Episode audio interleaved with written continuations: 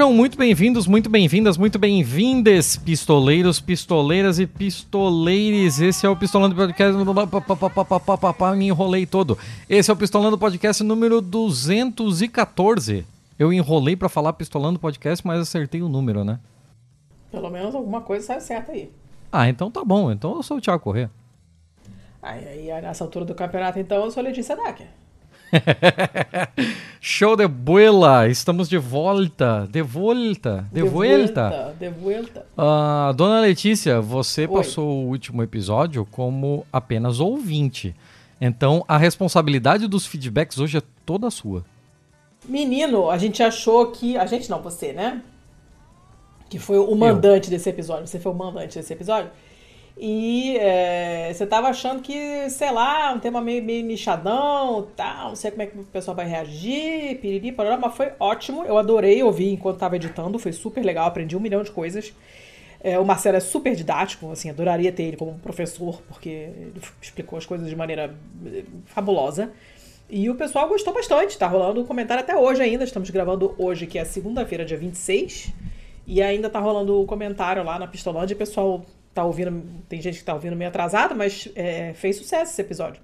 É, também, né? Quem somos nós para cobrar alguém que ouve atrasado? Se a gente publica atrasado também, a gente aí, não tem aí, mais não, periodicidade só, só direito. Só comentei, só comentei, não fiz nenhuma.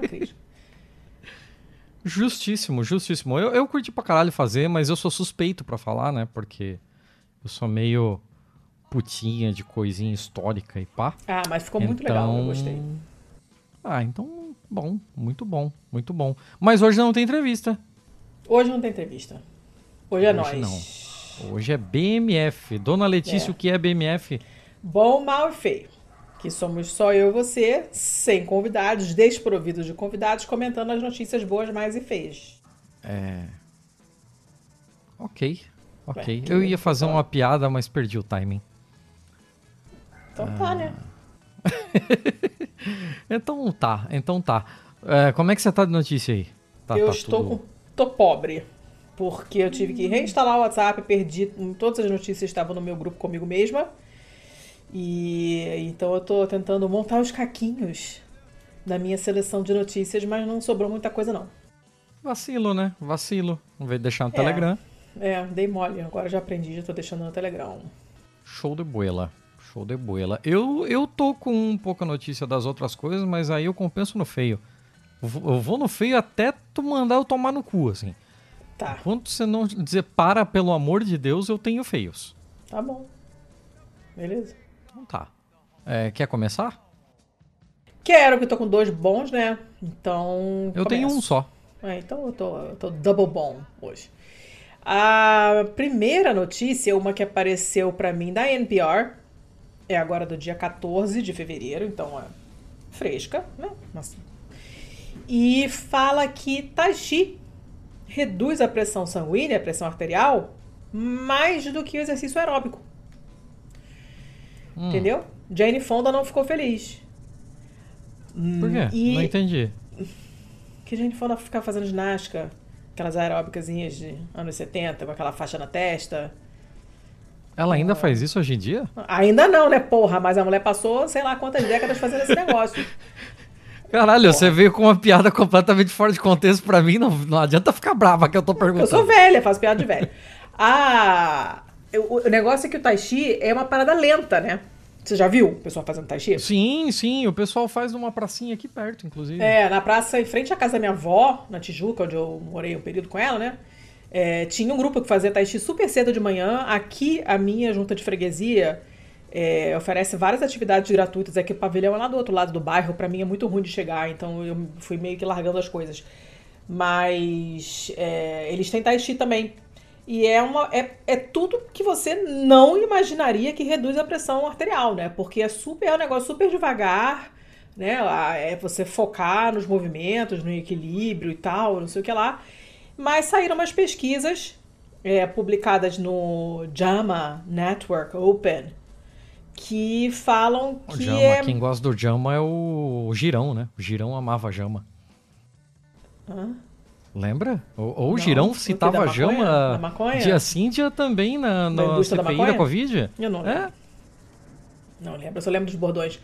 Mas esses, esses estudos, né, esses achados que foram publicados na JAMA, dizem que, olha, é, é, o Tai Chi, apesar de não ser nada vigoroso, definitivamente não sai suado da, do mal de Tai Chi, é, ele é mais é, eficaz em reduzir a pressão, a pressão arterial em pessoas com pré-hipertensão do que exercício aeróbico vigoroso, que é aquele que bota a tua frequência cardíaca lá em cima, que você sai todo suado, vermelho.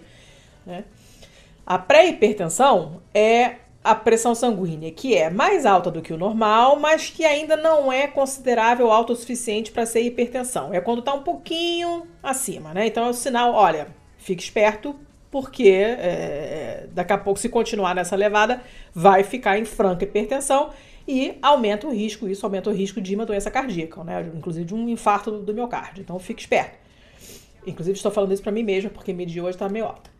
É, então esses achados se juntam a um já um, um, grande, um grande volume de pesquisas que é, mostram os benefícios para a saúde do Tai Chi, né? Que é uma combinação, é como se fosse uma meditação em movimento, porque combina movimentos lentos, suaves, posturas, que é uma coisa meio de yoga também, né? Você tem, uhum. tem que prestar muito, você tem que prestar muita atenção e o famoso mindfulness que o pessoal implica, mas eu acho ótimo. Né? Que é você uhum. prestar atenção no que você está fazendo, em vez de fazer pensando na morte da bezerra, é você focar no que você está fazendo. Né? Fazer com, com intenção. Olha, eu quero esse movimento aqui porque eu quero. É assim que tem que fazer. Você já fez Tai Chi, não? Eu nunca fiz Tai Chi. Não, nunca fiz. Eu tinha até ficado com vontade de fazer quando eu vi que tinha disponível aqui no meu bairro, mas é um horário que para mim era inviável. Eu fiz umas é... três aulas de Tai Chi. Eu acho mó legal. Eu fiz num. Mas eu fiz num lugar que você odiaria. Por quê? Eu fiz num acampamento de festival de maconheiro. Ah, não, tem que acabar o acampamento. acampamento é coisa de maluco. É, nesse estudo que foi publicado, né, esse é um estudo feito na China, os pesquisadores é, colocaram 343 adultos com pré-hipertensão em dois grupos, né? É, a, a, idade média dos participantes era 49 anos, mais ou menos metade dessas pessoas é, fizeram exercício aeróbico supervisionado, e isso incluía corrida, subir escada, andar rápido, bicicleta, e a outra metade fez tai chi.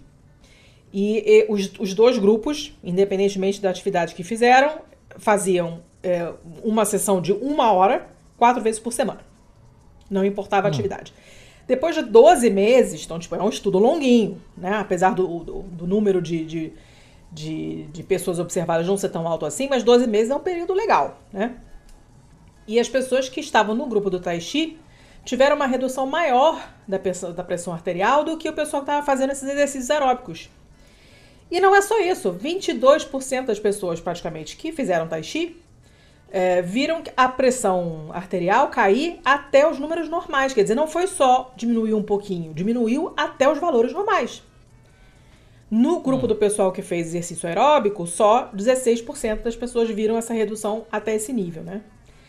E uh, menos pessoas no grupo do Tai Chi acabaram por desenvolver hipertensão mais tarde do que quando comparados com o pessoal do grupo dos, dos exercícios aeróbicos, né? E já tinha uma, uma, pesquisa anterior, segundo a qual o Tai Chi era mais eficaz do que a caminhada veloz, do que você, né, andar rápido, aquele power walking. Eles nem falam power walking, falam brisk walking, andar rápido, né? Então, o Tai Chi seria mais eficaz na redução da pressão arterial do que caminhar rapidamente. É, e é bom também para os níveis de glicose no sangue, né, glicemia em jejum, e também reduz o estresse percebido. E aí, hum. porra, mas e por sabe quê, se né? por quê, não? Hum. Pois é, por quê? O que, que Taishi tem? O que, que Taishi tem que fica lá saracoteando vendo o vídeo da Jenifona? Não tem. Né? Uh, eles dizem que essa, a prática do Tai Chi é, é, causa uma, uma, uma resposta mais intensa do sistema nervoso parasimpático, é, que é a rede de nervos que relaxa o seu corpo depois de períodos de estresse ou de perigo, né? Alguma coisa desse tipo. É, no Tai Chi, né, você relaxa tudo. E aparentemente é essa resposta que faz baixar a pressão arterial. E quem falou isso foi um, uma pessoa que eu não sei se é ou mulher. Cadê? Parece? É, aparece a mulher, Ruth, Ruth Taylor Pillay, que faz uma pesquisa muito específica. Ela não participou desse estudo é, que o artigo menciona, mas ela, ela tem uma área de estudo dela, é como intervenções entre mente e corpo podem beneficiar adultos mais velhos com doença cardiovascular, né? E ela fala, cara, eu acho que é o lado meditativo dessa atividade, que faz o estresse baixar e, por tabela, faz a pressão arterial cair também. E ela falou, cara, tem bastante evidência atualmente de que o tai chi baixa a pressão sanguínea. Né? Hum. É, é, é, é, uma prática que é muito procurada como, como exercício, porque tem um baixo impacto, então qualquer um pode fazer. Tem joelho fudido, pode fazer. É obeso, pode fazer. Meu pé tá doendo, pode fazer também. Você não vai chutar, não vai socar nada, não, sabe? Não, não tem nada de pesado, é bem baixo impacto. Não precisa de equipamento praticamente nenhum, não ocupa muito espaço. Então é sussa de fazer, né? Você não precisa ir para um uma, uma, academia especial, você não tem que ter um kimono, não sei o que, nada. Você depois que você aprender as séries, os movimentos, as, as posturas, você pode fazer em qualquer lugar, em, em, qualquer momento que você quiser. E sempre dá esse efeito calmante e relaxante. É, e os estudos também falam que a prática do Tai Chi pode ajudar a reduzir o risco de quedas, porque melhora o equilíbrio, Uh, faz os adultos mais velhos andarem um pouco mais rápido, ajuda a, a recuperar a velocidade de, de, caminhada, reduz a depressão, reduz a ansiedade. Uh, pode também, parece, tem, tem, tem, também tem evidências que sugerem que possa é, proteger contra a queda do, do, da cognição com a idade, né? Pode até talvez melhorar a memória. Obviamente, como tudo na vida, tem que praticar consistentemente para poder ter mais benefício. Não adianta você fazer uma vez por mês né? É, você tem que ter uma dose, entre aspas, de, de tai chi. Você não pode fazer uma hora, uma vez só na vida e achar que isso aí vai resolver o seu problema. Óbvio que não. Como toda atividade física e mental também, como a meditação, você tem que fazer com constância. Mas eu achei super interessante, porque eu não tinha a menor ideia. É, eu, eu sabia dessa parte meditativa, dessa, dessa parte que acalma, mas eu não tinha a menor ideia de que tinha tantos benefícios físicos e mais do que os exercícios aeróbicos que tendem a ser mais complicados, são de alto impacto, nem todo mundo pode fazer, né? É, normalmente precisam de um, de um equipamento um pouco melhor, você não vai correr com tênis vagabundo, né? Você não vai, sei lá, fazer zumba, você tem que pagar uma, alguém para fazer para você, né? Para te dar aula, é um negócio um pouco mais complicado. E o Tai Chi você faz a qualquer lugar. Então eu achei só vantagem. Vou até ver se, se se tem um, um, horário melhor. De repente, se eu encher, o saco da junta de freguesia, eles abrem outra turma no horário que eu consiga fazer, porque eu achei bem bacana. Nunca fiz, fiquei com vontade. Mas era Muito isso. bom. Achei bem legal. Interessante. É, Interessante. é um artigo simplesinho, bem escritinho, NPR legal, e é isso aí. Acabei. Ok. Ok. Eu também venho com um artigo aqui que. Cara, o título dele cabia num. Cabia no feio, inclusive. Hum. Porque é, cientistas fazem des, é, descoberta inovadora enquanto experimentam urina. Aí, ah. porra, esse ah. experimentam urina é meio complicado, tá né? Tá escrito em que livro isso aí? Tá em inglês, já tá inclusive na pauta lá. Scientists ah. make breakthrough discovery while experimenting with urine. Ah, Só bom, que esse com aqui não, a gente não falaria em português, né? Não, você, tra você traduziria de maneira diferente. Você falaria fazendo é. experimentos com urina. É, sim. Sim. Aí, Mas aí, eu prefiro deixar ambíguo e experimentam urina. Foda-se. Hum. Podemos, é, aspas aqui, né? Podemos reutilizar uma porção muito significativa do cobalto. A, a combinação de substâncias prontamente disponíveis e relativamente inofensivas e alta eficácia energética dá ao nosso método potencial para trabalhar para é, a extração em larga escala. A pira toda aqui é de. Reaproveitar o cobalto da urina, é isso? É, exatamente. E ah, sabe para quê? Ah. Para baterias. Bater, por exemplo, veículos elétricos uhum. é, tem cobalto nas suas baterias. Para que mais serve é. cobalto além de bateria? Circuito, essas Cara, coisas usam também? É, eu, tô, eu tava aqui pensando em escapamento de carro, mas não, escapamento, se eu não me engano, é platina. Uh, Eu não lembro de cabeça alguma outra coisa que use cobalto. Vamos ver aqui. Vamos, vamos é, subverter a porra toda e procurar isso ao vivaço. Um, papapá, papapá. Aqui. Nossa, Brasil Escola, para ser bem. É, aplicações do cobalto. A indústria de tinta e cerâmica consome amplamente cobalto. As indústrias cerâmica utilizam para a produção do pigmento branco, é, principalmente, mas a indústria de tintas utiliza para confec a confecção do azul. Uh, cobalto é usado nas ligas de aço magnéticas, como alnico, que é um acrônimo para sua composição principal, alumínio, níquel e cobalto, por isso alnico, né? Uhum. Uh, uh, na indústria química, como catalisador de reações orgânicas, em medicina, no tratamento de câncer em radioterapia, é, uma vez que o isótopo cobalto 60 emite radiações ionizantes, papapá, papapá produção de baterias para aparelhos recarregáveis, pois aumenta o tempo de carga e torna o produto mais seguro e estável, ao diminuir o inchaço delas e o risco de explosão. Olha só que interessante. Uh, também se espera que o cobalto substitua a platina para a hum. produção de hidrogênio combustível a partir de água, barateando o processo. Platina é caro para um caralho, para um caralho. Sim, sim. Uh, cobalto está presente na constituição da vitamina B12, pipipi, popopó, um monte de coisa aqui que. Foda-se. Uh, beleza, já sabemos do que para que serve cobalto. Mas a ideia deles aqui era justamente para é, achar melhores materiais para baterias de veículos elétricos, no caso. Eles uhum. até colocam aqui especificamente EVs, né? Uh, seu armazenamento e sua reciclagem são mais eficientes. Um dos últimos avanços desenvolvido por uma equipe da Universidade de Linneu, na Suécia, é, e do Instituto Indiano de Tecnologia de Madras, na Índia, é derivado de talvez a substância mais inesperada até agora, que é a urina. O novo método que os cientistas escreveram em um estudo publicado na ACS Omega, é, resumido pelo antropoceno, pode ser usado durante o processo de reciclagem de baterias para extrair metais valiosos usado em baterias de íon de lítio, né? Aquelas hum. clássicas que a gente tem hoje. Uhum. É, ele usa um solvente líquido derivado da urina e do ácido acético. Mas, gente. O principal ingrediente do vinagre. É. Uh, cara, imagina.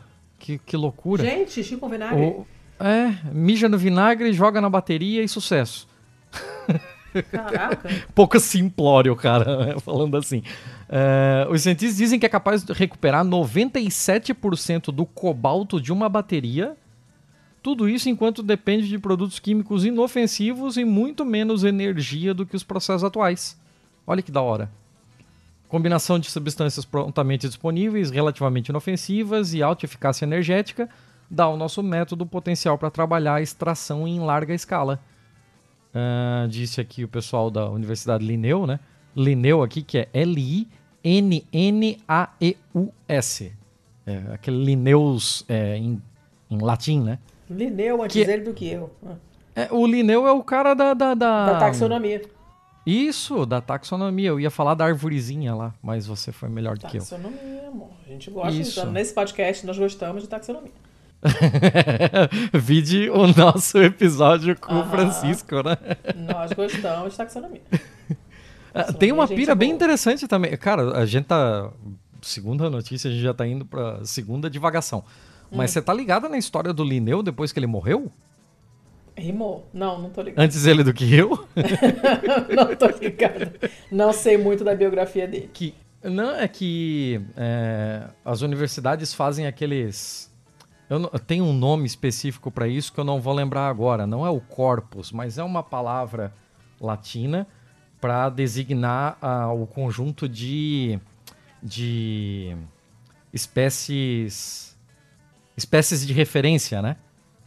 Hum. É, tem aquele negócio onde fica lá a, as, o, os indivíduos de referência de uma determinada ah, espécie. Ah, sim. Putz, esqueci o nome. Até, é, eu também não lembro o nome. Esqueci.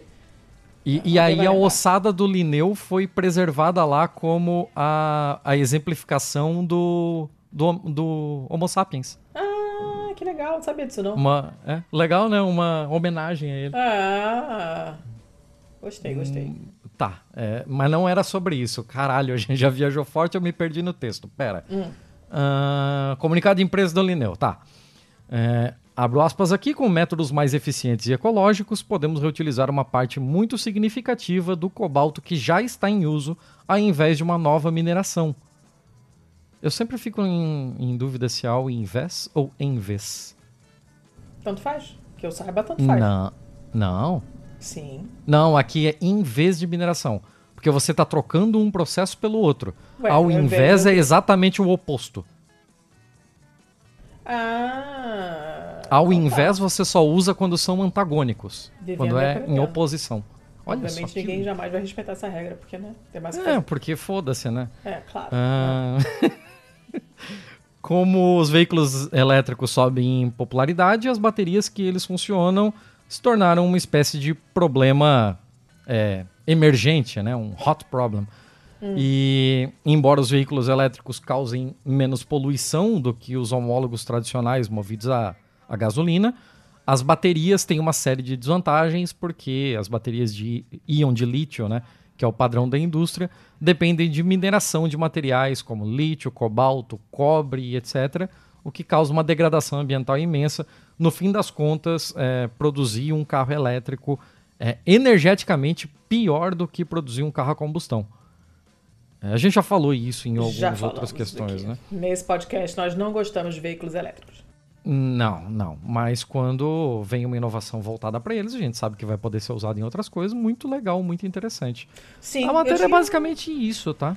Mas é legal, é legal pra caramba. Eu tinha visto. Cara, passou por mim muito rápido é, alguma notícia sobre alguma é, inovação de bateria que a China fez aí, uma bateria que dura mais tempo, um negócio desse aí, mas sabe quando a notícia foge, né? Uhum.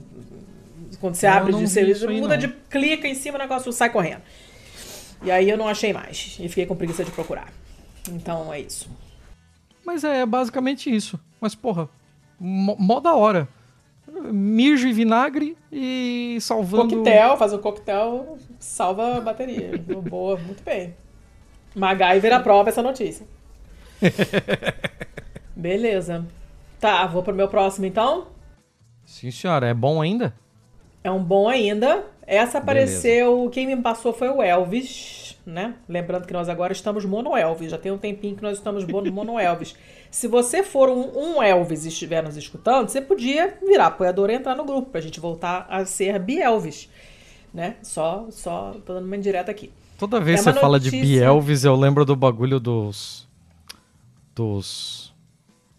Daquelas porra, daquelas conchinhas, dos moluscos. Dos bivalves. É, bivalves. é, dos bivalves. Adoro, são os melhores, melhores moluscos. É molusco? Bivalve? É, molusco, bivalve. Bom, bonzão. É.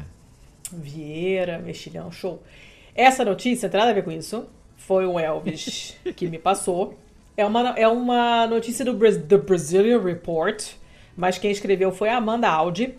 É agora do finzinho do ano, de, dia 31 de dezembro mesmo, com atualização do dia 4 de janeiro. E fala de uma nova espécie que saiu de uma torneira em São Paulo. Ah? Um fulano chamado Fernando Barleta encontrou um organismo esquisito no aquário dele.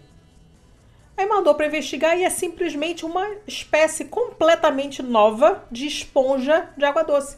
Cara, parece aquela notícia que eu trouxe recentemente do maluco que achou um, um- uma espécie nova num poço, né? É, é irmãzinha. Né, irmãzinha. E essa notícia me fez pensar no André, que anda sumido, né? O André, que é o viciado em aquário. E, e esse lance de aquário, né? É um hobby, assim, prevalentemente solitário, que dá um trabalho do cacete. Toda hora você tem que limpar. Eu já tive aquário, toda hora tem que limpar, trocar água, bota isso, bota aquilo, mede, não sei o quê, e ah, atualiza o equipamento. O negócio é, além de caro, toma um certo tempo, né? E os fãs né, desse, desse hobby né, falam que é, é um exercício de paciência e de desapego, porque o peixe não, não, não vai abanar o rabinho para você quando você chega em casa, que nem um cachorro faz. O cachorro dá um trabalho do cão, literalmente, mas ele te proporciona muitos momentos de afeto. e Quem já fez maniloterapia sabe. O peixe não, né? Você não vai pegar ele no colo e ficar é, deixando ele esquentar o seu, as suas mãozinhas no, no- no dia frio. Mas, né, é um hobby que a galera faz assim com bastante paixão. E uma dessas pessoas é esse Fernando Barleta, que é um fotógrafo apaixonado pela natureza, que tinha esse sonho de virar biólogo e uh, usava esse hobby dele de ter aquário como uma maneira de estar mais próximo da natureza, de certa forma, embora ele more no centro de São Paulo. E de acordo com o Fernando, né, tocar, tomar conta de, é, de peixe num ambiente assim artificial é uma boa maneira de você contemplar a natureza e meditar sobre a vida. Né? E aqui entra a meditação de novo, porque você ficar parado observando os peixinhos mexendo no aquário é uma, é uma, é uma coisa é, contemplativa e meditativa mesmo. Você, quando olha, passou uma hora e você estava ali. Mais. Cara, você se desliga, de verdade, assim. Você simplesmente desliga. Quando você olha, passou é, uma hora e você nem sabe o que você viu. Tem muita gente que fala isso do, de pescar também. E eu não consigo pensar em nada mais tedioso. Pescar eu acho muito mais chato, porque você não tá olhando na, pra nada interessante, né? Mas o aquário tem coisa acontecendo no aquário. Tem bichos coloridos se mexendo. É muito mais legal do que ficar parado olhando pro horizonte, eu acho. Né? Pegando sol, morrendo de calor. Mas, enfim. Em 2014, né? Enquanto o cara tava lá num dia normal de manutenção do, do aquário dele de 200 litros, um aquário grande ele notou uma espuminha muito pequenininha que ele nunca tinha visto antes. Em vez de se livrar dessa espuminha, né, ou jogar alguma substância química lá para limpar o aquário para resolver o problema, ele fez o que ele sempre fazia, observou. Tinha menos de 25 milímetros de diâmetro, é meio transparente, transparente para esblanquiçado, meio plano assim, não era um blob, né? Era uma coisa meio chata, achatada e aí ele ficou observando e falou: Cara, o negócio tá respirando, cara. Isso é um bicho. Que porra é essa? Que porra é essa? Aí, deixa eu resgatar aqui a, o fio da Amanda, porque essa merda tem paywall. Ai, meu Deus, tem que acabar o paywall. Tá aqui. Tá. Aí o que ele fez? Ele procurou uns especialistas, né? No caso, é, ele, ele foi para um fórum da internet e falou: alguém me ajuda, que merda é essa, né? E uma pessoa que, que, que leu uh, a postagem dele e ajudou ele foi um cara chamado Ulisses Pinheiro, que é um pesquisador da Federal de Pernambuco. E que ajudou ele a identificar esse diabo desse negócio que ele tinha em casa. E simplesmente é, cravou-se, né, com, com o apoio de especialistas, cravou-se que era simplesmente uma nova espécie de esponja de água doce. E foi batizada como Heteromeienia barletae, Barleta é o sobrenome dele, em homenagem uhum. ao Barleta, né, que é o dono do aquário, cuja curiosidade permitiu sua descoberta. Você imagina quantas pessoas não viram essa espuminha e simplesmente arrancaram e jogaram fora, achando que era é, alguma coisa nociva, né, pro aquário, né? Que doideira. É, isso foi em 2014, quando a cidade recebia água do volume morto do sistema Cantareira. Hum. Foi essa coincidência, entre aspas, que permitiu o encontro. Não sei mais detalhes porque tem paywall. Mas eu achei super bacana. Já pensou, cara? O cara tem o sonho de ser biólogo, tinha um aquário para ficar mais perto da natureza. E o cara, de repente, encontra uma esponja batizada com o nome dele.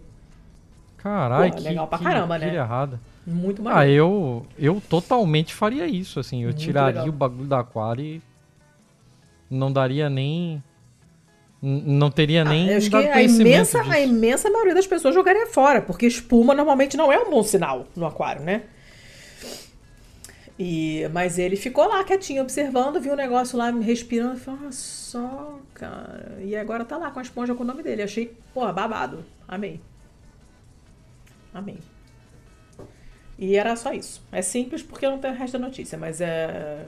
Eu gostei. Gostei. É um blobzinho assim interessante quando você olha a foto assim.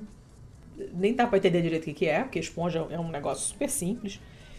Mas é bem bacana. Achei legal, achei legal. Acabei. Então tá, então tá. Então vamos ter que ir pro mal, né? É, né? Como é que você tá de mal? Um. Um? Um não, peraí. Um. Ah, meu caralho. Não, dois. Dois. Dois mal. Eu também tenho dois maus. Então, então, Eu então tenho, vai você. eu tenho um mal que era, sei lá, tudo agora me parece quase feio, assim, tá tudo virado nos caralho. Os critérios foram tudo pro cacete. Esse daqui é um mal puro, é um mal daquele ruim mesmo, nojento, vagabundo. Então vai. Vai. O bagulho vem da Scientific American, Hum. escrito por Tanya Lewis, 25 de janeiro de 2024. Hum. 64 mil gravidezes causadas por estupro foram registradas em estados com proibição total do aborto. Ah, mas essa aí Diz as rodou pra caramba essa do estudo. notícia. Rodou pra caramba essa notícia. Foi bem, foi bem noticiada. Eu não, eu acabei não vendo, eu acabei não Apareceu vendo aí várias por isso que eu vezes pra mim. Várias vezes. Porque é assim, foda, é a-. A, gente, a gente sabe como é esse. Como esse negócio é terrível. A gente já trouxe milhares aqui de, de notícias sobre isso, né? E, mas assim, a gente nunca. A gente acaba tratando isso quase sempre como uma, uma referência hipotética, né? Da ah, a criança, a, a mulher, a menina que foi estuprada e depois não pode passar pelos procedimentos e tal. Aí você vê esse número aqui da estimativa. É. E, cara, são 64 mil desses, dessas referências anedóticas, né? É muita coisa. É, é, é- é incrível como isso não... Isso não sensibiliza, sabe? Caralho, isso é, é muito fodido. Isso é só entre 1 de julho de 22 e 1 de janeiro de 24. Isso é questão de um ano e meio. Pra tu ver. E isso é só nos estados em que o aborto teve proibição total, né? Banimento é, geral. Uhum. A gente não está considerando nem o- os, os outros estados, a gente não está considerando outras realidades. Isso é um punhado de estados do, da Gringolândia lá, assim, é, é muita coisa, cara. Não, eu não podia deixar de ter trazido É, agora ainda tem mais uma, né? Agora dessa semana, que eu, eu- apare- começou a aparecer pra mim entre ontem e hoje, que, a- que as mulheres em alguns estados, começando pelo Missouri, Texas e outras merda dessa aí, as mulheres não, não podem pedir divórcio enquanto estiverem grávidas, nem em caso de violência doméstica. É, e teve aquela da fertilização in vitro também, né? É. Que passaram a considerar embrião in vitro como ser humano e até vários hospitais pararam de trabalhar com, com embriões in vitro com medo de serem responsabilizados no descarte como um assassinato. O The Daily hoje foi sobre isso, inclusive. Ah, é aquilo, né? O embrião só tem direito porque ainda não é mulher, né? E sabe o que é foda? Assim, a gente olha esses 64 mil é, gestações aqui e fica, fica aberto, né? Pelo número de estados e tal. E aí aqui tem um esmiçoamento um pouquinho maior desses, desses números que eu preciso trazer. Estima-se que pouco mais de 5.500 tenham ocorrido em estados com exceções de estupro. Então, que no caso de estupro você pode realizar o aborto. Ainda assim, 5.500 gestações ocorreram. E 59 mil são os estimados para estados sem nenhuma exceção para aborto. Aí você pega desses 59 mil, 26 mil são só no Texas. Nossa, gente. Cara, não dá pra normalizar um negócio desse. Como é possível? E pra. Só pra complementar, esses dados aqui saindo no JAMA também, tá? No JAMA Ah. Internal Medicine. Cara, assim. Estamos caminhando a passos largos pra isso aí geral, né? Porque Foda, o foda. que se quer é tirar direito. A gente sabe, né? Então, isso aí. Tá indo, tá dando tudo muito certo, tá indo tudo muito bem. Tá todo mundo de parabéns. Essa, essa notícia me deixou bem puta, assim, quando eu, quando eu vi. Essa de hoje, então, nem se fala.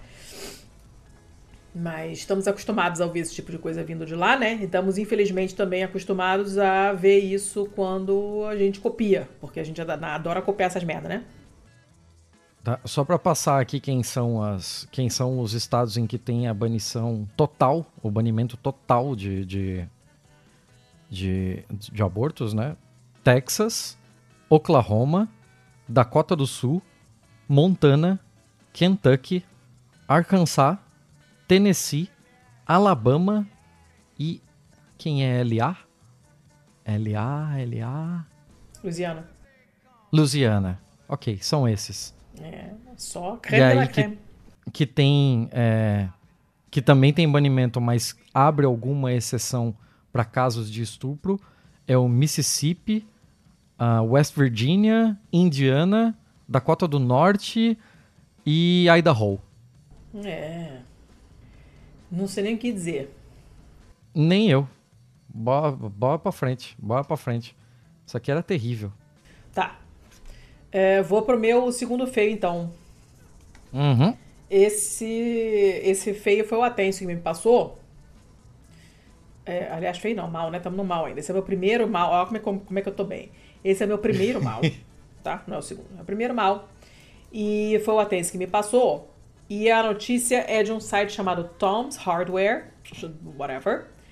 E fala o seguinte: as suas impressões digitais podem ser recriadas a partir dos sons que você faz quando você é, passa o dedo na, numa, numa tela, no touchscreen. Que? É, é isso aí. Uh, a notícia é agora de 19 de fevereiro né?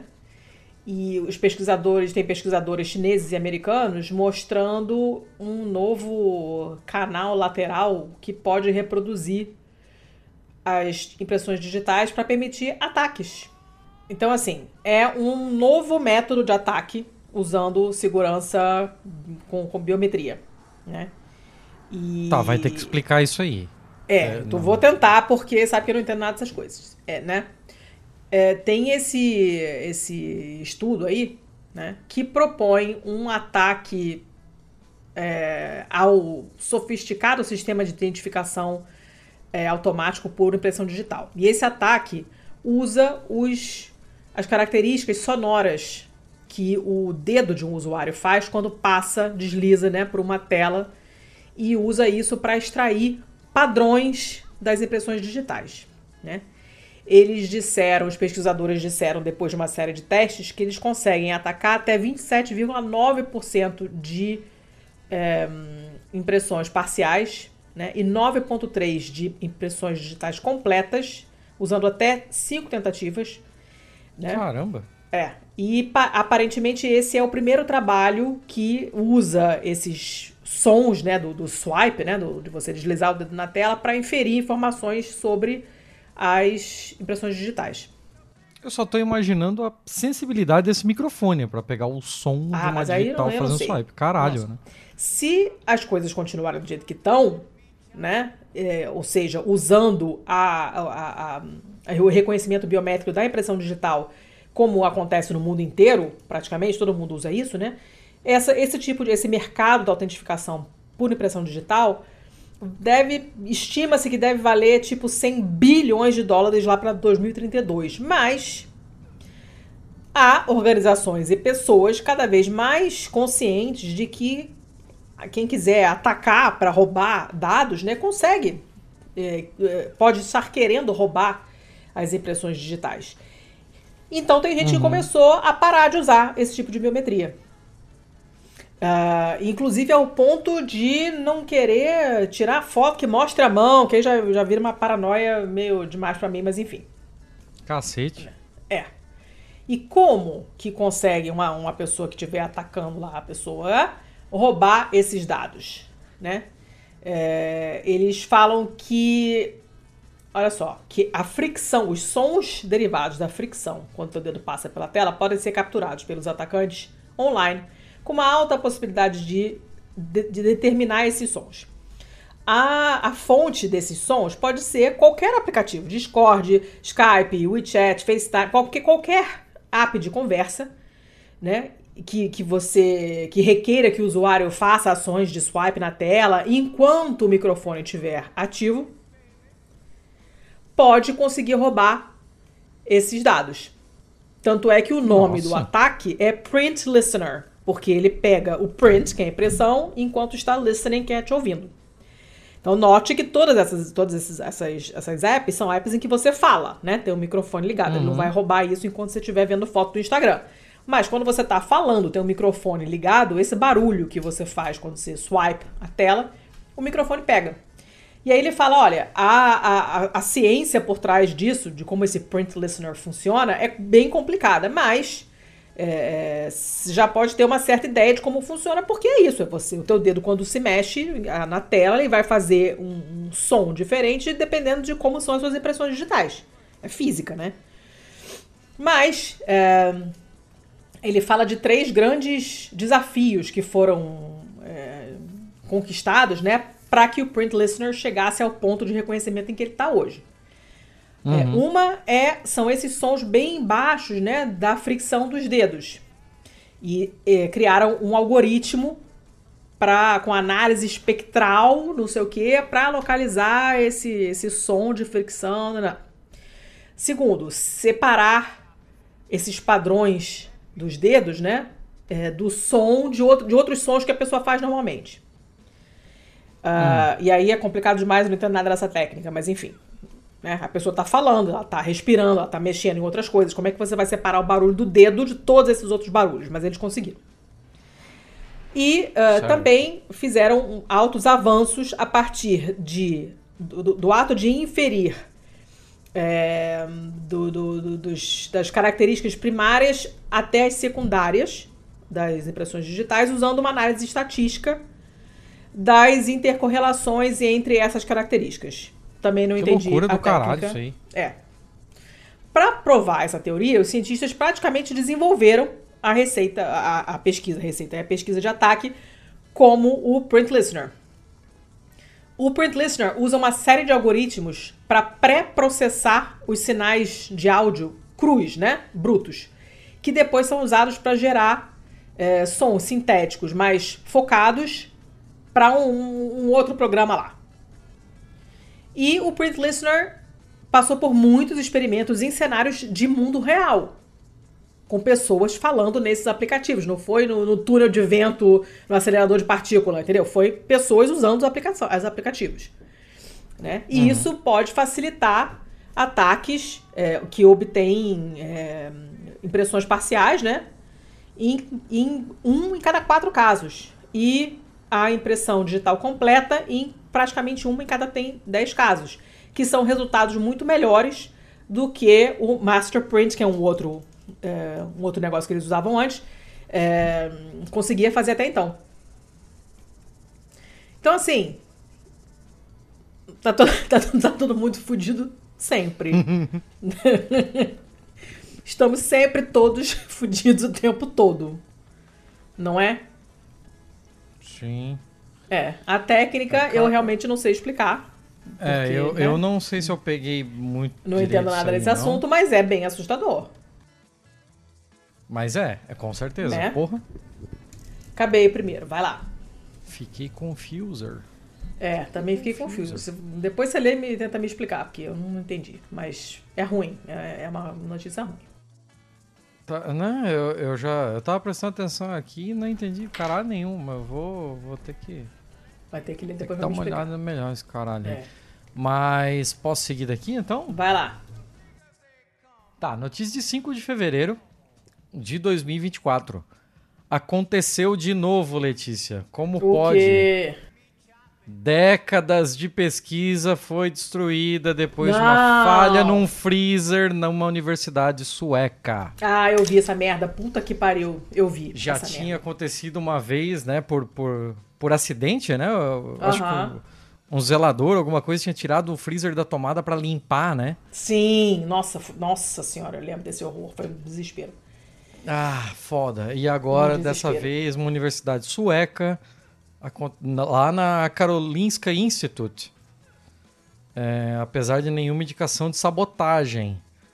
É, um freezer funcionou mal durante as férias de Natal, cara. Sempre no melhor, melhor time, né? Sim, quando vai ficar uma melhor era sem ninguém olhar. Né? timing, né? é. Era um tanque resfriado com nitrogênio líquido a uma temperatura de menos 190 Celsius. A Karolinska Institute é o lar da Assembleia do Nobel, que é encarregada de selecionar um vencedor para o Nobel de Fisiologia ou Medicina. Hum. Em algum momento entre 22 e 23 de dezembro, houve uma interrupção no fornecimento de nitrogênio líquido para 16 tanques criogênicos. Caraca! Enquanto os tanques podem passar quatro dias sem nitrogênio líquido adicional, eles ficaram sem ele por cinco. Ah, Caralho, não! Tá cara, que azar da porra! Que inferno, cara! É, é, é de ficar pariu. chorrindo, né? Chorrindo. Que bosta. Ah. O que reitor bosta. do campus da, da Karolinska disse aqui na segunda-feira, aspas para ele, aconteceu possivelmente o pior momento, né, no, no pior momento imaginável da Suécia, apenas um dia antes da véspera de Natal. O incidente foi relatado para a polícia, é, gerou investigação, mas não foi encontrado nenhum vestígio de que possa ter sido uma sabotagem. Alguns meios de comunicação relataram que o valor estimado das amostras seria de 500 milhões de coroas. Meu Deus De coroas suecas, coisa de 37 milhões de euros. Cara, e o tempo perdido? Puta que pariu, Marquinho. O Sober disse que nenhuma estimativa oficial do valor das amostras perdidas foi feita, mas disse que era facilmente na casa dos milhões. Os mais afetados são aqueles que pesquisam leucemia. Ah, que ótimo. Eles coletaram amostras de pacientes de tinha amostra de até 30 anos para fazer pesquisa de longa duração. Tudo perdido. Tá que cara. pariu, cara. Ai, que caralho. Que caralho. Ah, desespero, desespero. Eu acho que eu já contei essa história aqui, que uma vez eu, eu é, há muitos anos. Eu fui a Londres visitar uns amigos e é, tinha uma conhecida nossa dos tempos de blog também, me achará. Hum. E ela trabalhava na época com, com pesquisas que de vírus, se não me engano, e tal. E a gente tinha marcado para se encontrar e acabou não rolando porque rolou uma pane num, num freezer desse aí. Ela teve que sair correndo pro laboratório para salvar as amostras. Então, assim, não acontece tão raramente quanto a gente gostaria, né? Mas só podia ser no uhum. Brasil mesmo. Né? E porra, né, cara? Tem um backup de tudo, né? É, mas. Será é que, que não dava para fazer backup né? desse tipo Backup do gerador? Gerador do backup do gerador? Não sei, cara. Não, sei lá, backup do gerador. Backup das amostras em outro tanque, em, em outro bah, lugar. Não é fácil, não né, sei, Thiago? Esses negócios são super, é, é, são super complicados, ocupam um espaço danado, tem um monte de tecnologia. Não dá pra você ter duplicado de tudo, sabe? Que merda, cara, que merda. Natal, tem que acabar o Natal. Eu vou mudar de assunto, tô deprimida. Chega. Quero mudar de assunto, okay. tô, deprimida. Então vou dar uma outra notícia maravilhosa. Mara uh, má? É. É má ou é feia? É má pra caceta. É, da agora, de agora, do dia 14 de fevereiro, é uma notícia da ANSA. Tinha aparecido hum. para mim como é, do Correio da Cera, se não me engano. E é, é simplesmente o seguinte: um homem, num caso muito raro, foi uh, pegou peste bubônica do seu gato. Eita! É. é aconteceu não, não no Alabama, mas no estado de Oregon. E o cara tá, tá sob tratamento, né, e tal. Assim, claro que a peste bubônica é uma parada rara, né? Mas uhum. é, o cara pegou e aparentemente pegou do gato. Tudo leva a crer que pegou do gato. E assim, essas notícias são são complicadas porque daqui a pouco tá, a pessoa tá, tá começa no surto e começa a querer se livrar de gato, né? O cara eh, morava é, lá no, no, na região de Oregon, que era no noroeste dos Estados Unidos, né? E uhum. Eh, o CDC lá, as, as, autoridades de saúde entraram em contato com todo mundo que entrou em, que teve contato né, com ele e com o gato Todo mundo tá tomando remédio para prevenir, para não ficar com, com, com, a doença, né? E, e aí eles explicam um pouquinho sobre o que, que é, né? A peste bubônica é uma, é, uma, é uma doença bacteriana que ainda é relativamente, não é relativamente comum, mas que ainda rola em muitas partes do mundo, né? Inclusive em algumas regiões de países industrializados. A, quem causa é a Yersinia pestis, eu acho que a gente já falou dela aqui, porque já apareceu notícia de peste bubônica aqui antes. E ela normalmente ela fica ali nas pulgas que moram nos ratos, né? E algumas espécies de esquilo também, de, de aqueles cachorros selvagens, tipo dingo, sei lá. E em alguns casos, essas pulgas podem infectar animais domésticos, tipo os gatos.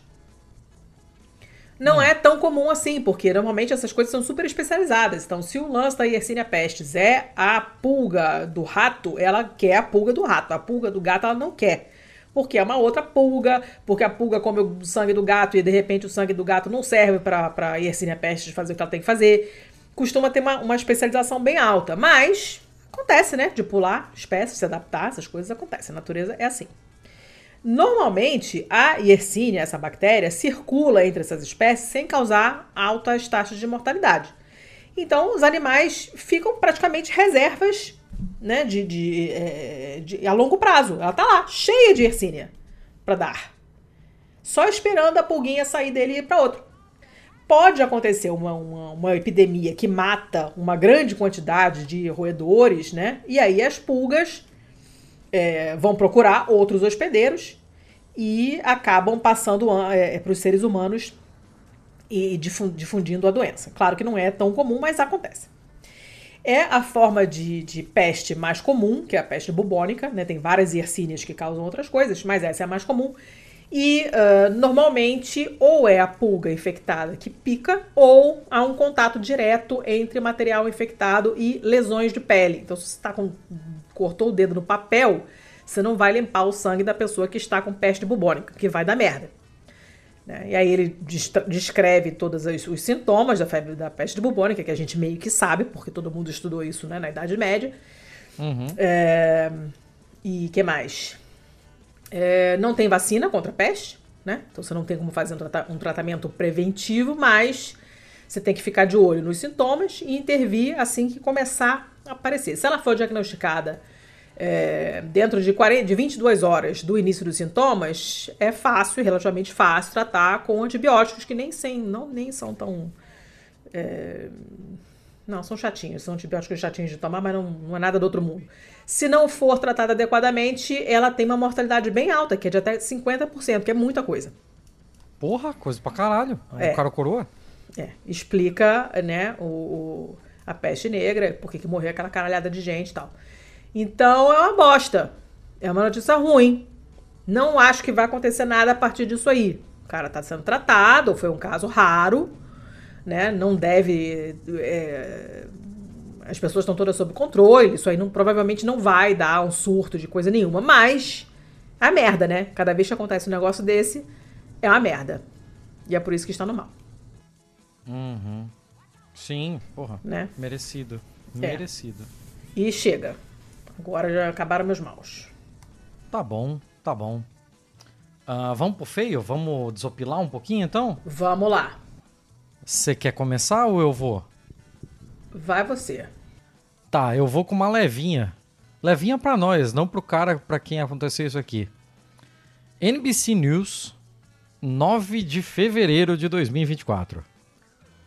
Homem gastou anos construindo uma réplica da Torre Eiffel. Ah, meu Deus, lá vem. Com mais de 700 mil palitos de fósforo.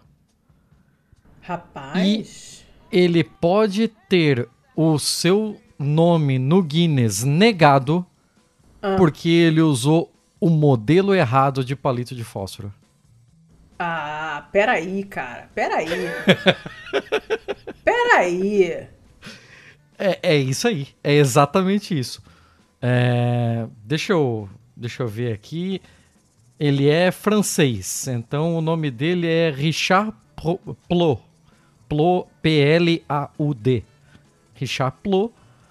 É, ele fez a escultura de fósforo mais alta do mundo ele passou os últimos oito anos Gente, é coisa, hein? meticulosamente montando 706.900 palitos de fósforo Meu Deus.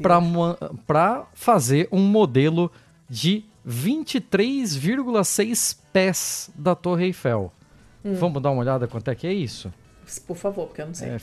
FT2CM. Caralho, o bagulho tem 7 metros e 20. Ah. Respeito, respeitável, respeitável. É respeitável. Dizendo- E assim, ah, 7 metros e 20 não é tanto.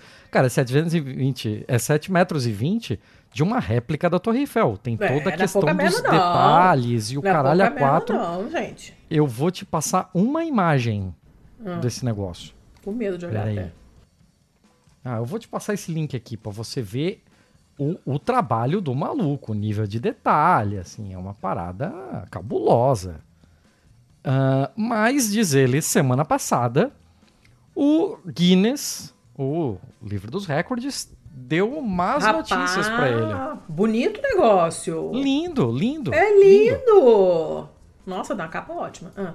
O problema é o seguinte, ele usou o tipo errado de palito de fósforos para se qualificar para um recorde, porque eles não estavam disponíveis comercialmente. Olha Como a pilha assim? errada. Como Os juízes do Guinness proferiram seu veredito sem realmente ver a minha torre na vida real. Mas peraí, Plo- se não estavam ele é- disponíveis comercialmente, ele pegou esse fósforo de onde? Calma, vamos lá. Plo, um funcionário do conselho de uma autoridade local, ou seja, ele é um funcionário público que gasta suas horas livres assim. Deve ser uma pessoa interessantíssima. Nossa. ah. Eh, disse que o Guinness lhe disse que as partidas. As, as partidas. Eu, eu vi matches, já pensei em partidas. Os palitos devem estar disponíveis comercialmente e não podem ser cortados, desmontados ou distorcidos, além do reconhecimento. Ah. Você pode, você pode quebrar ele, Ah. eh, mas ele não pode passar a ficar irreconhecível. Você tem que ver que é um palito de fósforo quebrado. Gente, mas se você cortar um palito de fósforo, ele não- se você tirar a cabeça do fósforo, você não, não sabe que é aquilo, o resto é um palito de fósforo. Pode ser outras É, eu coisas, não sei, não sei. É, Aí você tem que brigar com os juízes do bagulho Rapaz, lá. que negócio complexo. É. Como os palitos de fósforo não estavam disponíveis comercialmente e não ficaram reconhecíveis como palitos de fósforo, a tentativa foi desqualificada. Puta que Claramente, os ingleses são realmente diferentes, disse ele. Pronto, já virou um problema França e Inglaterra, do nada. assim. Claro, claro. Mas é exatamente isso. Cansado Gente, de já pensou? A- Aí tem aqui a explicação. Ó. Cansado de comprar fósforos do supermercado e remover manualmente as cabeças de cada um, o Plo fechou um acordo com uma fabricante para vender caixas de 33 libras de fósforos já sem a cabeça. Ele comprou direto com a, com a fábrica sem a cabeça. Ou seja, não é mais fósforo, mas tá. Ah. Então, já não é mais um palito de fósforo. E ele tem só o palito puro, ou seja, os palitos dele são levemente maiores do que seria um palito de fósforo com a cabeça decepada. Uhum. Então é isso que desqualificou ele. Putz. Mas puta que pariu, oito anos. cara. Você não podia verificar isso, tipo, no meio Podia do se caminho? informar, já que, já que a tua pira é um negócio desse, porra, se informa direito, né, amigão? E pra, pra... Cara, é- e assim, né? Ele fez essa réplica aqui com 706.900 palitos. O, o- já que ele não conseguiu isso, ele não ficou com o recorde. Mas já temos um detentor do recorde. Hum. E quem é o detentor do recorde? O recorde é do Tufik Daher. Ele é do Líbano. Ah. E ele fez uma torre Eiffel de palitos que atingiu 21,4 pés de altura. Então essa daqui teria vi- é 7 metros e 20. Hum. E a do cara lá, que ele estava tentando bater ah, o recorde, tinha... O, o recorde atual é 6 metros e 40. Ah. O que me chamou a atenção nesse negócio todo é que a de 6 metros e 40 usou 6 milhões de palitos. Hum. Como é que pode ser uma réplica do mesmo objeto e o, um usa 6 milhões de palitos e o outro consegue fazer com 700 mil palitos. Ih, rapaz, eu não sei. Uma parada esquisita aí, né? Na, nível de detalhe, sei lá. Eu não faço a mais puta ideia. Não faço a mais putíssima ideia. E eu vou te passar também, vou botar na, na pauta também, o link para a página do Guinness, onde está a detentora do recorde. E é isso aí. O Plo começou a trabalhar em sua sala de estar em dezembro de 2015 e terminou em de- eh, 27 de dezembro de 2022.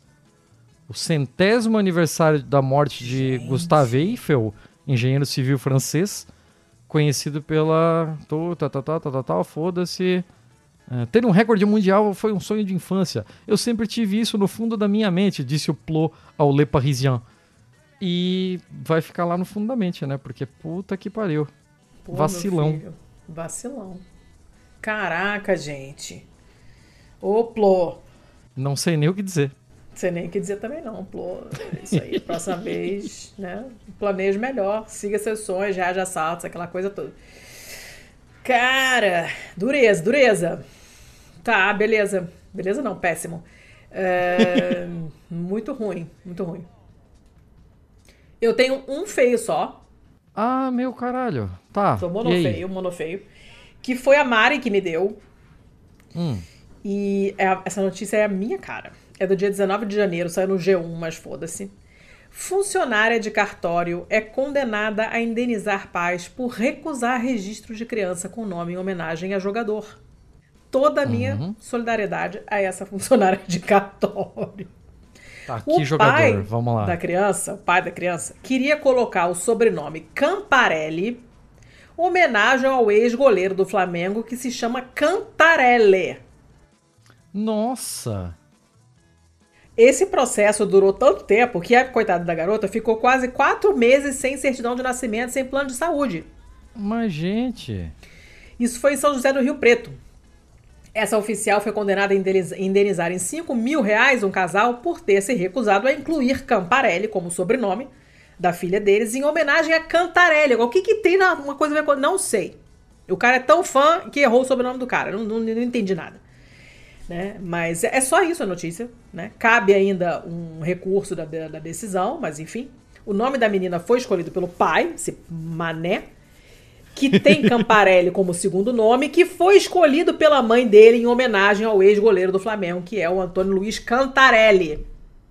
Meu E Deus aí, com o céu, nascimento, gente. muito confuso. E com o nascimento da filha, o pai pediu que esse nome, porque não é um sobrenome, é um nome, o segundo nome que a mãe tirou do cu. O pai queria que esse nome fosse adicionado como último sobrenome, só que não é um sobrenome Flor. E nem é o sobrenome do seu ídolo. Então eu não tô entendendo qual é o motivo da celeuma, mas enfim. Segundo a advogada de defesa da família, o cartório falou: não vai rolar, porque o sobrenome não faz parte da árvore genealógica do casal. Então não vou poder tirar esse sobrenome do nada porque você quer e dizer que você é parente desse cara. Isso não existe. A família ficou puta e trocou um processo. A justiça é, acabou autorizando o registro caso o nome Camparelli fosse considerado prenome, ou seja, o segundo nome, igual no caso do pai. Então a Sim. criança, na verdade, ela teria um nome composto, Fulana Camparelli, tipo Ana Rita, né? Seria Fulana Camparelli, como se Camparelli fosse o nome. Olha, olha o nível de loucura. Olha o nível de loucura. A determinação foi cumprida no dia 4 de março do ano passado. É, E, obviamente, durante esse período, os pais não conseguiam assinar o plano de saúde para a criança, porque o nome não estava definido, né? Sim. Aí, olha, olha, advogada. A questão é que não se tratava de um nome por capricho. Não, não, não. Mas, É um gente, nome que o pai carregou a vida inteira. Ele carrega esse nome com amor, com uma história. Tem uma questão sentimental. Entendeu? E é por isso que a família pediu uma indenização por danos morais. O, de acordo com o juiz, o oficial do cartório deixou de cumprir decisão judicial sem justificativa e vai ter que pagar 5 mil reais de indenização. Olha, eu, eu, eu vou. Eu vou ser o advogado diabo aqui, hein? Ah, ah, Eu vou ser o advogado diabo. ah. Você vai me odiar por isso, mas vamos lá. Não, ela tinha, que ter, ter- ela tinha que ter feito o que o juiz mandou. O juiz é que tem uma decisão imbecil. Então, mas é que assim, né? Nenhum sobrenome é natural, caralho. Sim, mas você tira do nada? virando um. Por que não? Nada faz sentido não? nessa história. Porque ela- eles não são parentes do cara e nem é igual. Ah, eu quero ter o sobrenome do meu ídolo. Aí você bota um sobrenome que nem é igual do seu ídolo. Nada faz sentido nessa história. Nada. Mas que sobrenome é natural? Que, qual Eu é o vou- sobrenome vou chamar a Letícia? Ferrari Deixa agora. inventar um sobrenome. Vou botar Letícia Ferrari. É isso que eu vou fazer agora. Sim, por que não? Faz sentido na sua cabeça, sua cabeça? Na minha não faz. Por que não? Porque eu não Qual é o tenho sobrenome que não é Ferrari. inventado, caralho? Todos são inventados, mas também não tem, tem um limite, né? Deixa Eu não inventar tenho. essa porra. Então tá bom, então tá. Então fica todo mundo com o nome escroto. Por mim, eu, eu posso me chamar Thiago Vendo Mons 87. Tá Foda-se. bom. Aí nós temos um grande problema. Aí nós temos um grande problema. Entendeu? Eu achei uma decisão escrota, mas a mulher do cartório tinha que ter obedecido, né? ok. A ordem Ok. foi essa, faz. Agora, que é tudo escroto e incrivelmente cafona, vamos combinar. né? Se existisse crime de aí- breguice, esses aqui tinham. estavam presos. A única coisa que me pega nessa porra toda é tipo. É só um goleiro do Flamengo de sei lá quando, assim, ó. Ele é muito. A origem Não é toda é nem muito o mesmo sobrenome do homem, cara. O cara é Cantarelli. Você bota Cantarelli. Por caraca, você quer homenagear? Bota igual então. Não faz o menor sentido isso. Menor. Menor. É simplesmente cafonérrimo. Cafonérrimo. E eu acho que esse nível de breguice deveria. Breguice não, que brega é legal. Esse nível de cafonice deveria ser punido por lei. Porque realmente, olha, sinceramente, Brito, tem mais o que fazer. Acabei. Não tem mais fé Ok. nenhum. Tô com fome. Eita, Então porra. seja sucinto. Tá, vou, vou, vou com algumas notícias aqui. Eh, A gente vai naquela, naquela composição lá. Até você me mandar a merda. Então, vou começar Hum. aqui com uma notícia. Eu não vou nem ler o título da notícia, porque o título entrega a notícia inteira. Mas é uma do India Today. Eu sempre trago alguma coisinha da Índia aqui, né? Aham. 17 de fevereiro de 2024. E o VHP, que é o Vishwa Hindu Parishad, que é o partido do Modi lá na, na Índia, o VHP é, moveu uma ação judicial contra a. Contra o, o. Caralho, como é que. Nossa, como é que eu vou traduzir isso aqui? Pera, vamos lá. O VHP moveu no Supremo Tribunal de Calcutá. Aparentemente eles têm supremos regionalizados, tipo como é nos Estados Unidos, né? Desafiando uma decisão do departamento é, da- da- da- do departamento ambiental da província de Bengala Ocidental. Por quê? Porque a galera do Safari Park de Siliguri juntou dois leões. Um leão e uma leoa. Ah. E não E pode? aí você fica, caralho, por quê? Qual é o problema? Qual é o crime que está sendo cometido aqui? A questão é o seguinte: é, a leoa se chama Cita. E ela estava sozinha naquela jaula tal. E resolveram juntar a ela o leão para ver se aconteciam coisas. E o nome desse leão, o nome desse leão é Akbar. Ah. E é exatamente aqui que está o problema. A... Tá, tá, tá. As autoridades do Departamento Florestal do Estado e o diretor do Safari Park de Bengala são partes do caso.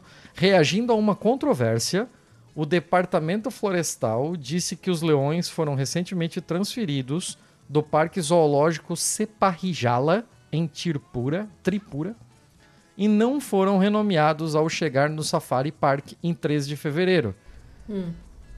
Então, eles mantiveram os nomes dos leões e agora quem visita esse parque zoológico dá de cara com a leoa Cita junto com o leão Akbar. A questão aqui é que é, Cita é um personagem do Radanian de Valmiki e reverenciada como uma divindade hindu. E Akbar era um imperador mughal islamista, islâmico. Deus do céu. Ah.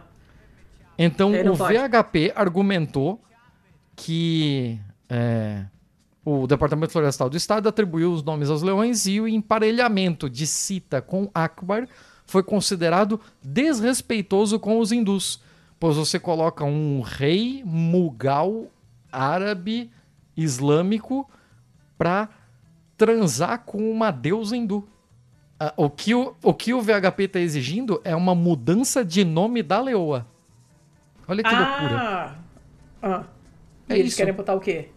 Não, não, eles não deram sugestões. Eles só querem que, se ela vai ser enrabada pelo, pelo Akbar, que ela não tenha um, um nome de deus hindu. É isso.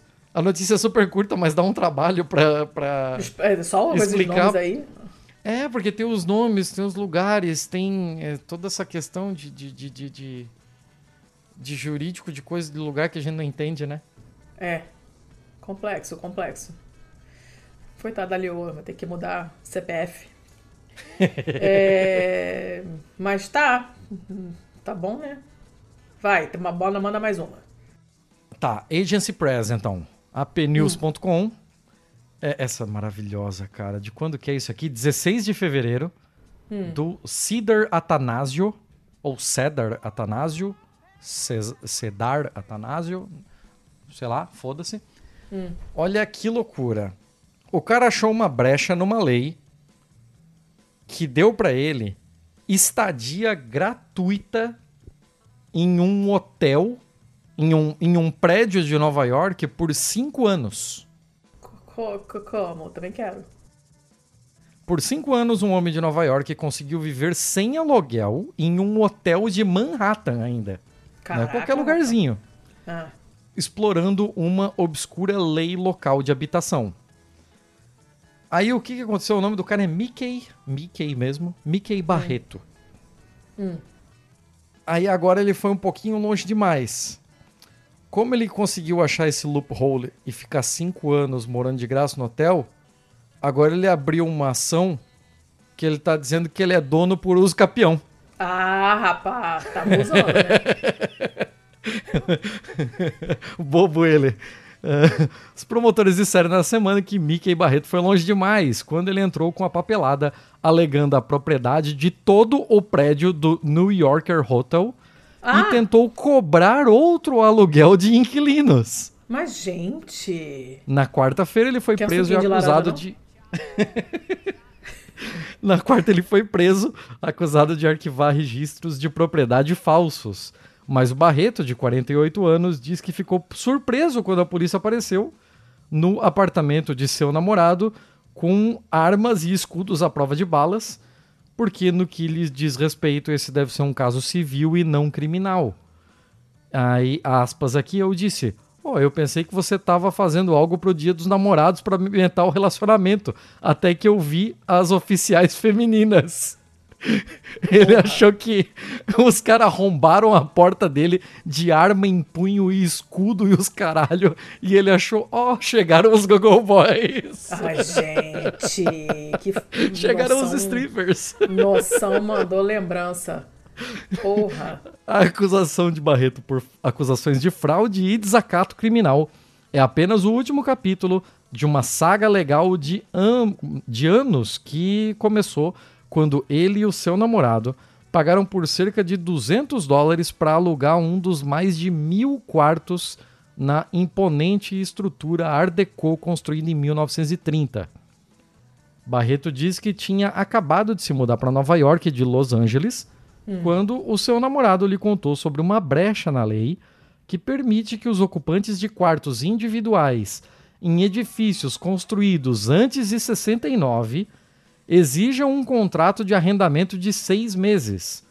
Barreto afirmou que, como havia pago uma noite no hotel, ele contava como um inquilino. Ele poderia ser considerado um inquilino. Aí ele pediu, na recepção do hotel, um contrato de arrendamento e o hotel prontamente o expulsou. Eu fui ao tribunal no dia seguinte, o juiz negou, apelei para a Suprema Corte e ganhei o recurso, disse Barreto. Acrescentando que, em um ponto crucial do caso, os advogados dos proprietários do prédio não. é, não Caralho. Uh, os advogados do, do prédio não, não apareceram, né? Não, não, não estiveram presentes. Ah. É, permitindo que ele vencesse a, a alegação dele por, digamos assim, por WO, né? O juiz ordenou que o hotel desse uma chave a Barreto. Ele disse que morava lá até julho de, de 2023, sem pagar nenhum aluguel, porque Gente. os proprietários do prédio nunca quiseram negociar um contrato de arrendamento com ele, mas também não tinham respaldo legal para expulsá-lo. Os promotores de Manhattan reconhecem que o Tribunal de Habitação deu a Barreto a posse do a, entre aspas posse do quarto, mas eles dizem que ele não parou por aí.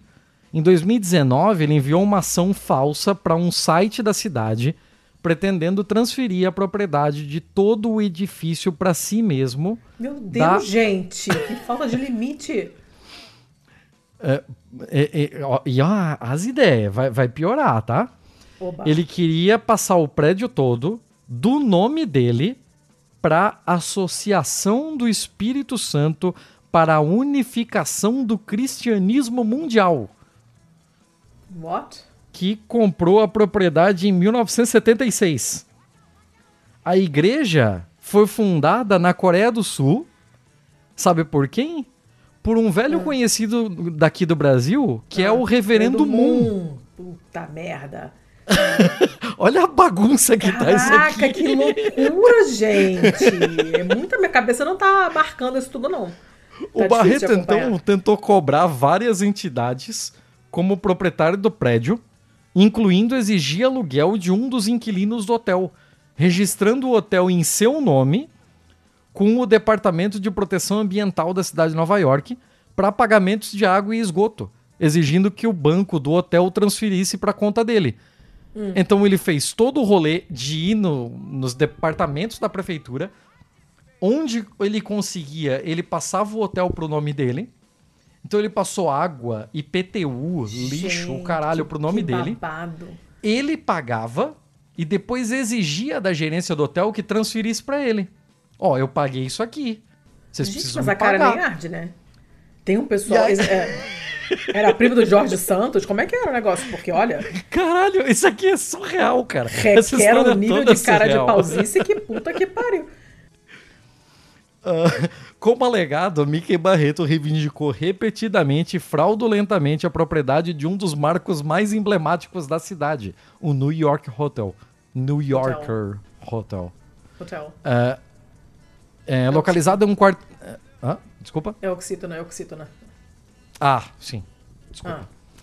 Localizado a um quarteirão do Madison Square Garden Meu e da Deus, Penn Station. o New Yorker nunca Gente. esteve entre os hotéis mais glamurosos da cidade, mas há muito tempo está entre os maiores. O seu hum. enorme sinal vermelho escrito New Yorker era um marco muitas vezes fotografado. O inventor Nikola Tesla viveu no hotel por uma década. Cara!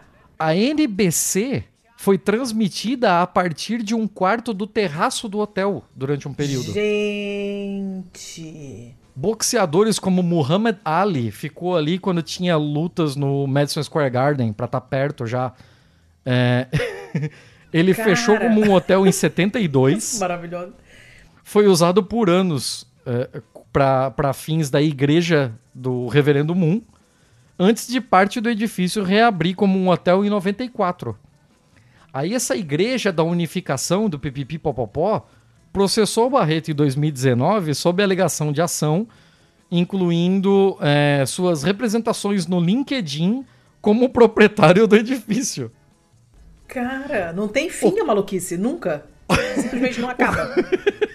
Defina tá a ausência total de limites, é esse homem? É, o caso está em andamento ainda, nada acabou. Mas um juiz decidiu que o Barreto não pode se retratar como proprietário nesse meio tempo. Hum. Um porta-voz da Igreja da Unificação se recusou a comentar sobre a prisão dele, citando que o caso civil ainda está em andamento. Nesse caso, o Barreto argumentou que o juiz lhe deu a posse do quarto e indiretamente lhe deu todo o edifício, porque. You what? É, ó, ó, ó a doideira. Qual é a alegação legal do Barreto? O juiz deu para ele a posse do quarto. certo? Mas não existe uma escritura do quarto.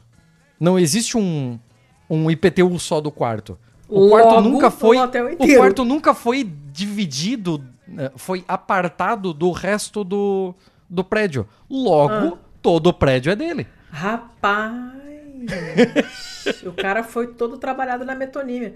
Mas que, que loucura! Sensacional isso aqui. Aspas dele, eu nunca tive a intenção de cometer qualquer fraude. Eu não acredito que eu já cometi qualquer fraude. Eu nunca fiz um centavo de lucro com isso. Barreto diz que sua disputa legal. A controvérsia. É, é, é, é uma, é uma frase um tanto quanto contestável, mas tá aqui. É, tudo bem. Ah, O Barreto disse que a sua disputa legal é um ativismo destinado a negar lucros à Igreja da Unificação. tá então tô super de acordo. A igreja é conhecida por realizar casamentos em massa, foi processada por seus métodos de recrutamento e criticada por alguns por sua relação amigável com a Coreia do Norte, onde Moon nasceu. Aqui eles tinham que colocar alguma pitadinha, né, do anticomunismo e tal. claro, Tem lógico. tanta coisa pior pra se falar do Reverendo Não, Moon. A gente falar, aqui é. no Brasil sabe muito mais disso, inclusive, né? É, ele disse que nunca contratou um advogado para os casos civis e sempre representou a si mesmo.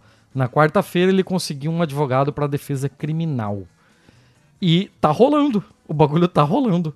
Isso é fantástico. Essa história é maravilhosa, cara. Apaixonada por essa história. Sensacional. Parabéns, E, o- Santiago. e, e o prédio da New Yorker também dá um ótimo. Dá um ótimo. é, dá, dá uma ótima capa. Fica a dica. Te passei aí a imagem. Depois eu vou olhar com calma. Rapá! Muito boa essa história. Porra, e, excelente. Eu acho que essa história é tão boa que a gente para por aqui hoje. Eu acho que sim, dificilmente você vai, vai, vai, vai chegar em alguma outra coisa que no meu nível disso aí. Não tem como. Não tem como. É, a gente pode tentar. Não. Tá bom assim. Quer que eu tenha? Posso tentar? Não quero, não, não quero. Eu tô contentadíssima. Eu amei essa história. Tô apaixonada por essa história. É simplesmente sensacional. Amei. É muito, muito boa. Cara, Então é isso. querer, querer é poder. Cara, é, é, ele- ele acreditou tanto nisso, assim, ó. Ele Deus. foi. Ele só abraçou o negócio. Ele. Cara. Cara, acredite nos seus sonhos. Você pode é. ser dono de um hotel em Manhattan. Fantástico. Fantástico. Que vai ter gente tentando fazer a mesma coisa. ah, Não, meu e assim, Deus. E assim, veio de uma epifania do namorado dele que sabia um rolê completamente aleatório do- da, de legislação, assim. Então, cara, sei lá. Sei lá, não sei nem o que dizer. Essa história é toda muito maravilhosa. Isso daqui tá pronto pra virar um Muito. filme. É fantástico, fantástico. Amei. Socorro. Então tá, né? Tá, tá bom. Eu tô, tô feliz, tô satisfeito. Ah, a gente teve boas notícias hoje. A gente teve notícias legais. Essa, esse episódio merecia até um daqueles títulos malucos que você fazia. É verdade, porque se juntar tudo, sai uma, sai uma farofa daquela lá. Mas tá. Chega, então. Fechamos, dona Letícia? Fechamos. Fechamos. Então, assim, a gente tá mal e porcamente aqui com as portas da lojinha aberta, sobrevivendo de luz. Sabe-se lá como. E mas você pode ajudar essa realidade a talvez mudar. E aí, se alguém quiser nos ajudar, como é que faz, dona Letícia? Como é que faz? É, você pode ser nosso apoiador. Aí você pode ir no catarse.me barra pistolando, você pode ir no patreon.com barra pistolando se estiver fora do Brasil. É, nós aceitamos Pix também, contato arroba pistolando.com. É, estamos no PicPay, mas PicPay agora não tem mais coisa recorrente, então ficou meio, meio ruim. É, tá né? tudo uma merda lá, Tá então não merda. recomendamos o uso. É. E, e é isso aí. E aí vocês nos ajudam a manter esse bagulho de pé, mal porcamente como estamos indo, mas estamos indo, estamos indo.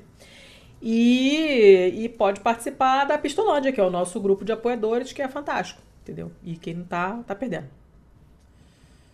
É isso. E é isso. E quem quiser entrar em contato. Ah, você já falou os contatos todos, né? Você falou os contatos todos ou tô maluco? Contato todo. Não, falei contato nenhum. Eu só, só dei o endereço de e-mail, que é contato arroba pistolando.com. Nós estamos no Twitter como arroba pistolandopod. Pode, pode aí. Pistolando pode, mas ninguém usa mais o Twitter. Então, assim. Mentira, vai- teve o vai cara lá aparecer. que veio falar com a Teve, gente de teve, dizer teve que o o, Paulo que foi- que foi- o Chesh foi foi, aluno do- professor dele. É. É, foi legal, foi legal. A gente, não, a gente lê as mensagens, tá? Mas é porque a gente não tá publicando nada, a gente não tá ativo lá, assim, o Twitter tá muito Ah, ruim, então não, é uma maneira de entrar igual- em contato com a gente, mas... A gente é, usa igual a Deep Web, assim, a gente entra, lê o que quiser e não interage com ninguém. É, é, tá meio que isso aí.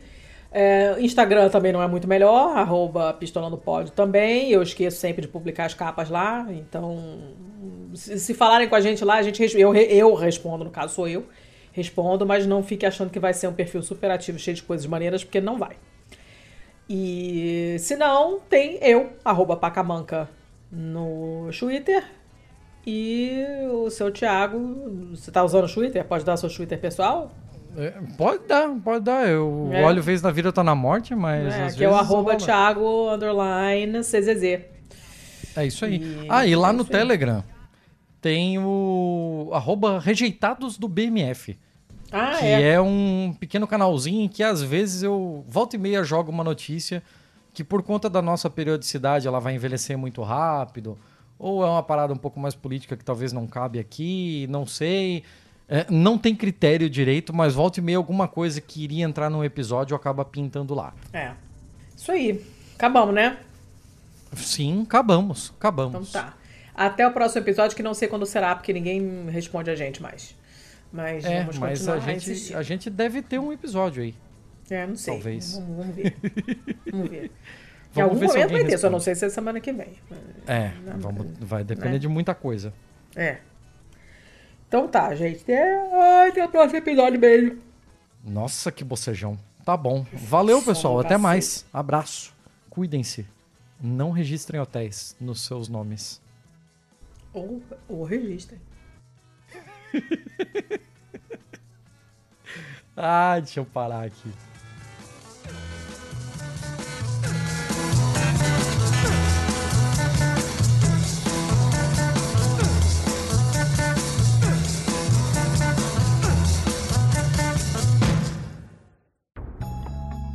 Este podcast foi editado por estopimpodcasts.com.br.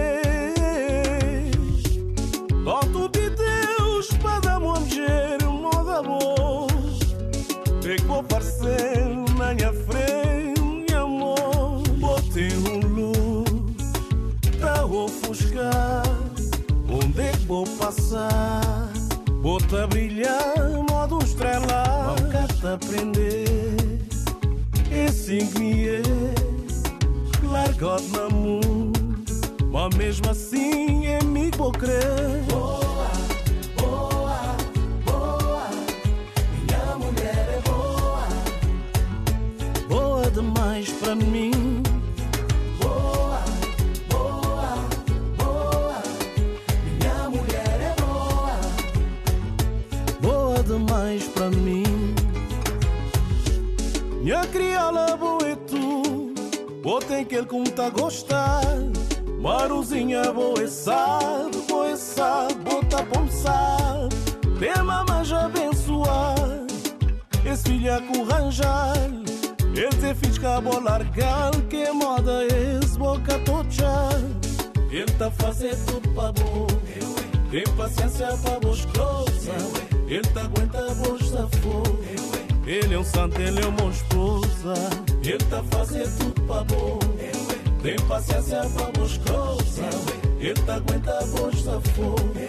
Ele é um santo, ele é boa, boa,